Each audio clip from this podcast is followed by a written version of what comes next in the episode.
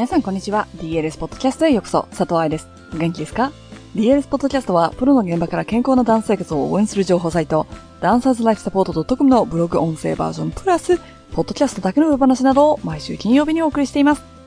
今日のポッドキャストは10月4日に皆様のもとへお届けできているはずで、そうだったら私、無事に9月来日セミナーを終えてメルボルンに戻ってきているはずです。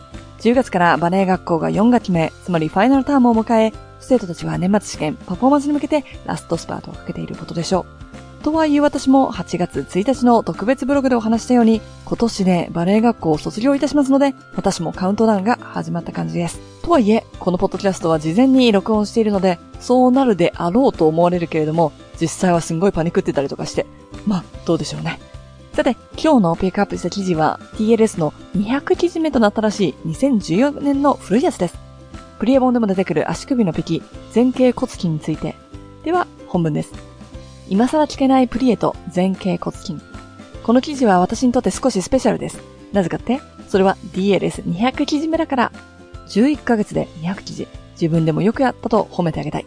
その記念すべき記事はプリエ。そうです。その通り。今日のテーマはプリエです。この動きを知らないバレエ教師はいませんね。この意味を知らないバレエ教師がいたらどうしましょうかうーん。バレエのステップの意味を知ることは外貌学的にも視覚的にも感覚的にも好きなことです。なぜか。それはステップの意味が動きを作るイメージを助けてくれたり、視覚的に正しく動くことができたり、感覚的にステップを覚えやすくしてくれるからです。バレエにおけるイメージトレーニングについてはもうすでにお話しましたね。正しくステップをイメージし、覚えることができると、体を正しく使うことができるのだと。テクニックが向上するのはもちろんのこと、正しいマッスルメモリーを作ってくれるので、踊りやすくもなれば、体も強くなります。そしてステップを難しく考えなくても済むので、動きに集中できる。そうすると、怪我をする可能性も少なくなる。ね、体を知るってことは、上達するってこと。では、本題のプリエ。このブログを読んでくださる方の中には、ママさんや他のジャンスジャンルの先生、体を治療する方々もいらっしゃるので、最初から説明させてください。プリエの意味は、曲げる、折りたたむということだそうです。押し込むでも下がるでもなく曲げる。なんてシンプル。私なりにこの曲げるということを解釈していました。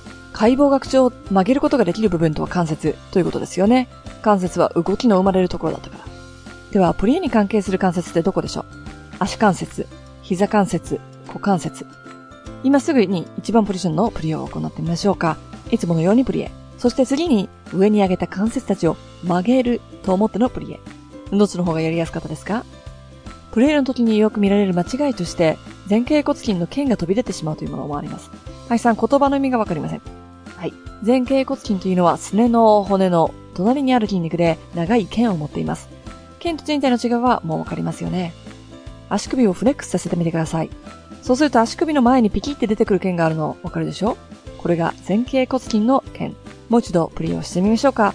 この筋肉静かにしていますか？働きすぎてピキッと出っ張ってませんか？プリエは曲げる、折りたたむから、この筋肉はリラックスしてくれないと。柔らかで静かな着地やスムーズなアダージョのつなぎ目など、プリエは柔らかくあるべきです。そしてこれを説明するために、バレエ教師は様々な言葉を使います。床を使って、床を押して、膝を柔らかく使って、固めないで。これらの言葉の裏には、無駄な力を使わず、関節を曲げるという動きを行ってほしいという気持ちがこもっています。この筋肉の力が抜けない原因として、体重が後ろにありすぎる。その原因としてターンアウトが股関節ができていない。床を使えていない。シューズがきつすぎる。癖。足のアーチを間違って引き上げようとしている。があります。試しに裸足でパラレルで体重を足の真ん中に置くようにしながらプレイしてみてください。どうでしたか？体重が後ろにかかると、そして無理なターンアウトをすると、すねの痛み、新スプリントなど、怪我につながることもありますし、ジャンプの着地で体重を分散できないと他の関節にも負担がかかるようになりますから、次回のレッスンで十分に気をつけてください。これを意識するだけで、プレイは深くなり、動きは楽になり、体は感謝してくれることでしょう。200記事続けられてこられたのも皆さんのおかげです。本当にありがとう。今後も私らしく DLS にしかできない情報発信をしていきますので、楽しみにしていてください。いかがでしたか？この記事を書いている2014年、バレエ学校を辞めるとは思ってもなかったし、それよりも自分が3冊目となる本の、しかも先行予約についてお話ししているとは全然思いませんでした。まだポッドキャストも始まっていない時期だもの。この記事、リアルタイムで読んだよという DLS を昔から応援してくれている人ってどれくらいいますかね？ぜひ、ハローアット hello.dancerslifesupport.com にメールして、昔から聞いてるよとか、昔から読んでるよと教えてください。感謝メールを書かせていただきます。ということで、今週のポッドキャストはここまで。今月はプリエに関する記事をピックアップしていきますので、お楽しみに。プリエ本先行予約が今月いっぱいで終わりになりますから、本が手元に届く前の予習として聞いてあげてください。ハッピーラッシング、佐藤愛でした。